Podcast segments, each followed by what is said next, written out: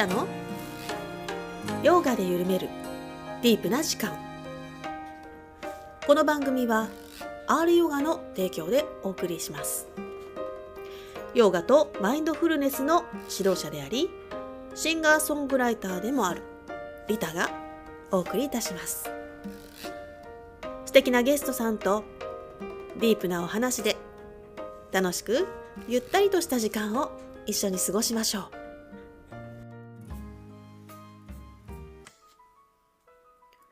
はいそれでは今日はこの1年を振り返るというねリタの一人しゃべり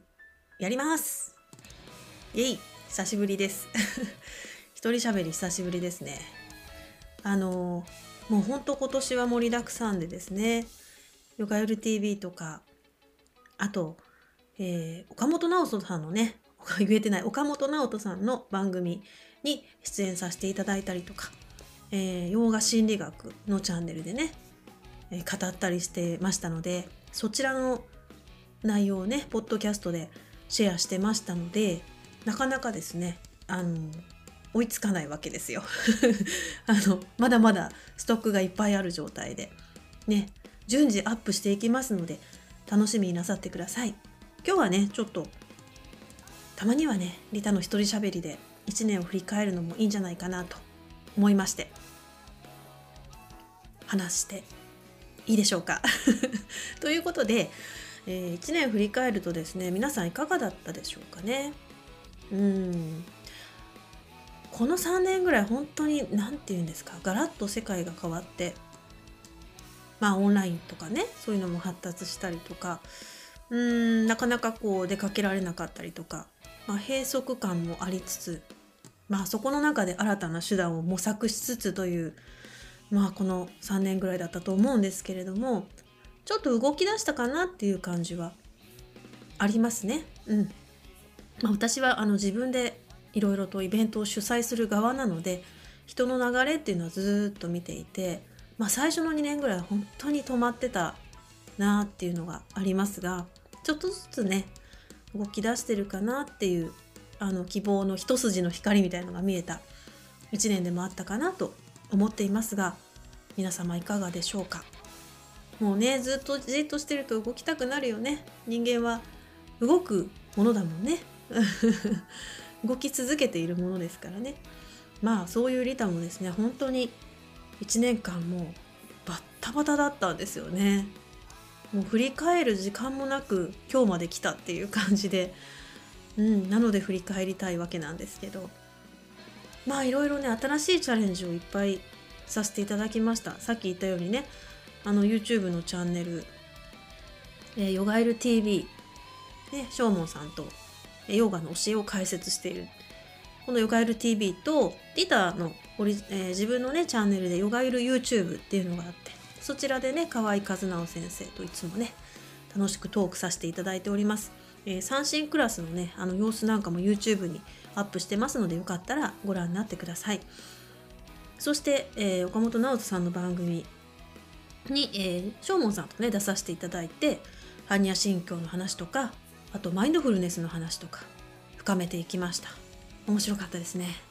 またさらにどんどん深まっていくと思います。そして、えー、もう一つですね岡本直人さんのチャンネル「洋画心理学」というチャンネルでもお話しさせていただいてます、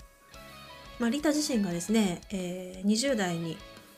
カウンセラーの資格を取ってましてその後心理学系のワークショップなんかをずっとやってましたでそこら辺の経験もあの知識も活かせてるんじゃないかなと思います。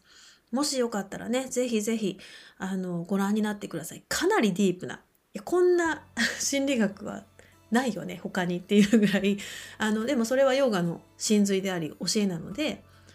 それで全く今の生活、今の心の問題に対処できるので、よかったらご覧になってください。これも本当に自分のやりかやりたかったことがヨガと融合したっていうねもう本当に自分にとっては奇跡のような出来事ですねありがとうございました皆さんね聞いていただいて見ていただいて本当にありがとうございます。本当にあの感想とかねいただくと励みになります。ありがとうございます。はい。ではですね次行きましょうか。あと何をチャレンジしたか。うん。アートの方行きましょうかね、えー、リタはアートもやってます。マンダラアートというねアートをやってますがその後で、えー、障害者の施設ですね。に、えー、教えに行き始めました。でそこはねヨーガのクラスもやってましてで今度アートの方もね一緒にやりましょうということで、えー、やり始めたっていうのがあります。そして、えー、その作品をですね、えー、ヨガとかでお世話になってる高宮寺っていう金華山のお寺があるんですけどそちらで、え展示させていただいて初のアトリエ展示会展覧会っていうのをやらせていただきました。うん。アートの方はねずっとやりたかったこう己書っていうのがあるんだけどこれをね個人的趣味ですけどあのたまたまね一宮のお寺のお栗さんが資格を持っていらしてそちらで習わせていただいてます。ずっとね筆で自分の詩を書きたかったのであの今すごく楽しいです。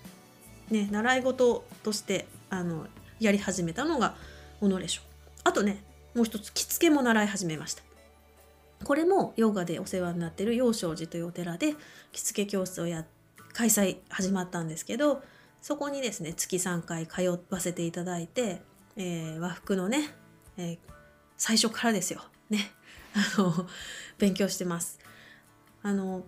今だと半々帯で帯をねあのいくつか何通りか結べるぐらいにはなりました。まだまだでございます。ただリタはねあの三振っていう和楽器を演奏するのであの和服がとても馴染むんじゃないかなっていうのもあってまあご自分も好きなんですけどね。いつもは琉球衣装っていう衣装を着てるんですけどしっかりとね襦袢の着方から学ばせていただいてます。ね、そんな風にあの学びも進みつつですね。あとはですね、えー、ヨガでいうと奈良の遠征、ね、始まりました。奈良リトリートっていうのが始まりましたね。あとシンギングリンの会をやったりとかやってますね。で音楽の活動の方がすごかったですね。今年は本当にあの CD を2枚出したんですよ。イエイ。まああのここでも解説させていただいてましたけどヨーガの CD「シャイニング・プルシャ」っていうね自分で作詞作曲したヨーガの教えを歌にしたものですね。を一つとあとは、えー、コロナ禍でずっとね書き溜めて歌い溜めたというですね。自分自身への旅というアルバムをね初のアルバムになるんですよ。最初は Wiz でシングルでデビューさせてもらってその後3曲入りの EP が出ました。そんで今回はアルバムということなんですがその EP の3曲も、えー、そのうち2曲はもう一回リテイクしてもう一回レコーディングをし直してもうね、2年前よりも歌唱力っていうのは変わってきてますので、あの、納得のレトレコーディングができたなっていうのがあります。まあそんなことでですね、レコーディングやって、なんかいろいろ作ってた、うん、この3年でしたけど、ようやくそれを世に出せたんじゃないかなと思います。で、で今年えー、来年ですね、音楽ボランティアを始めて10年目に入ります。なのであのそういう意味でその音楽うん三振とかでねステージに立つっていうのももう何年だろう。123年あるのかな。うんそれぐらいになりますね。でボランティアを始めて10年目なので本当に来年は一つ区切りの年だなと思ってます。でたまたまずっとね通っていた社会社会福祉法人から、まあ、の長くね、えー、本当に通わせていただいてたので感謝状っていうのを受け取りました。まあそんな感じでありがたいなんか1年だったなと振り返ればねうんあのそんな1年でしたが皆様はいかがでしたでしょうかまあねあの悪い面見ればいくらでもね あるんですけれども、まあ、あのいろんな事件がねあったりするんですけどもまあそんなにあのごめんなさい思い出せない 思い出せないですけどね そんなに思い出せないです今ね。まあいいところに目を向けるっていうのはいい習慣かなと思います。あのまあ、何よりもですね元気に今日を迎えられたっていうね年の終わりを迎えられたってことが何より嬉しいなと思いますありがとうございます。まあいくつかですねあの解説したいものはあるんですけど 例えばあの自分自身への旅ですね、うん、ここはねあのアルバムのタイトルなんですけれどもここは言っときます。もう来年だったら忘れそうなんで言っときます、えー、自分自身への旅っていうのはえー、っとその20代の時にですね、えー、産業カウンセラーっていうねあのカウンセラーを取る勉強中の時にうんとその講師の先生がですね言った言葉だったんですよね。自分自身への旅 Journey into Self かっこよって思って かっこよですよ。それまではほら外側に幸せを求めようとしてるわけですよね。外見を良くしてとかうん仕事で頑張ってなんか一番になってとかバリッバリ仕事してた時なんで外側に幸せを求めるんだけどそこ外側にはどこにもなくてくたくたになっている状態ですよね。でまあその勉強に出会った時に外じゃないよと中なんだよと自分のみたいな衝撃だったんです。めちゃくちゃかっこよくてかっこよくてっていうか自分にもう本当に衝撃すぎてもうその言葉がずっと今にまで刺さったままなんですね。でこのタイトルそのままのね曲を作りました。自分自身への旅っていうね。まあ後で流しますけどね。なんともね なんとも詩が暗いんですよ。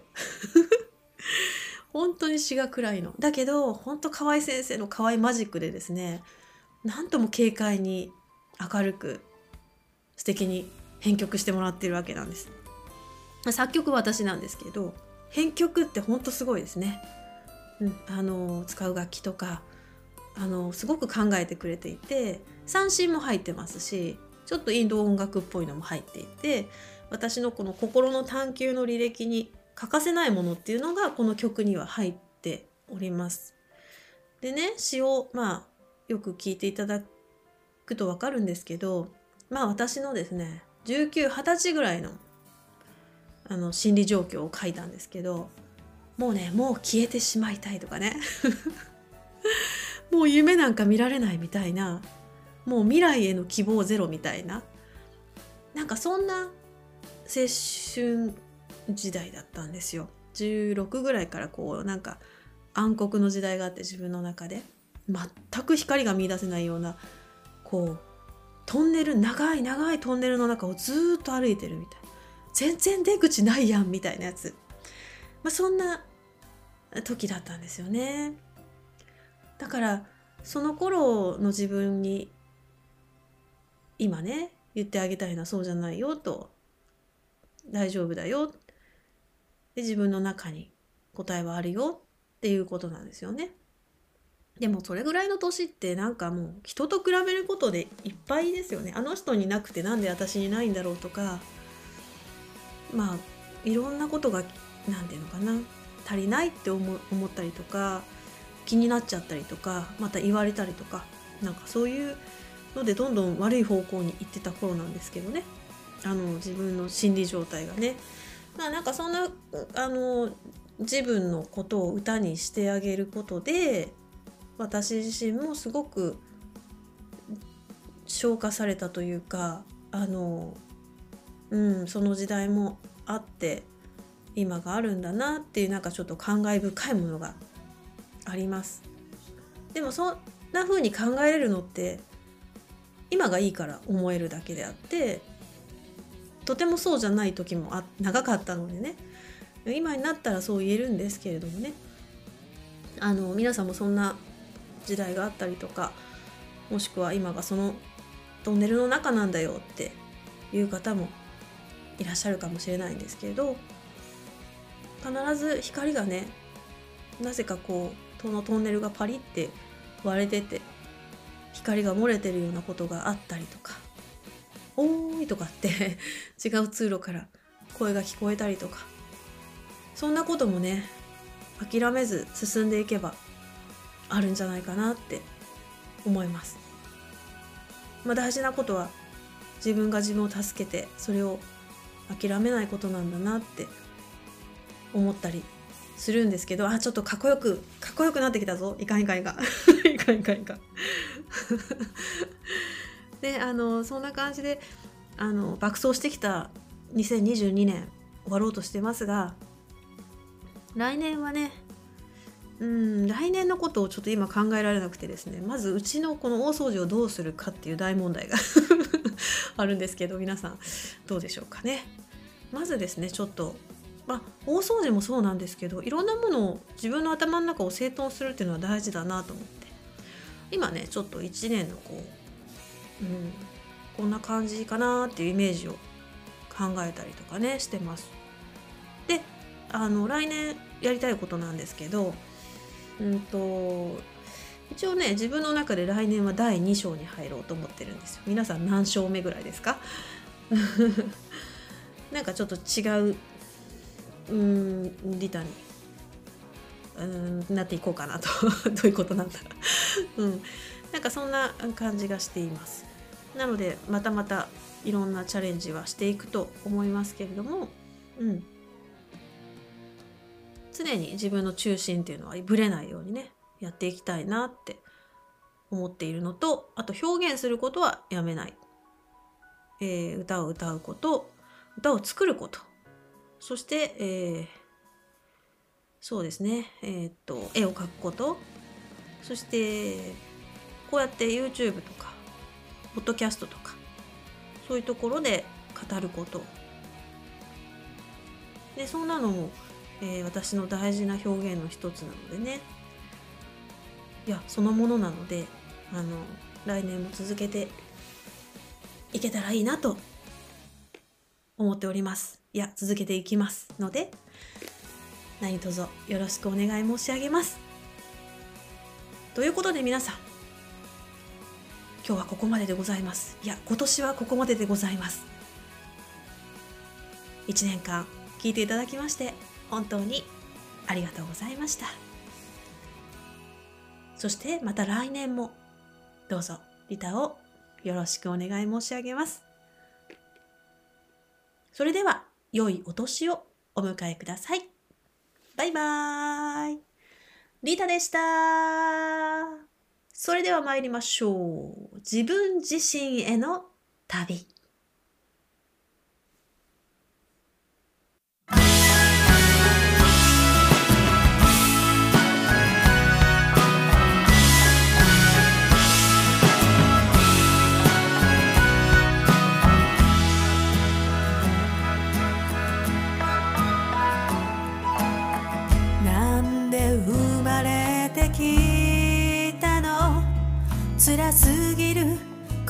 世界に。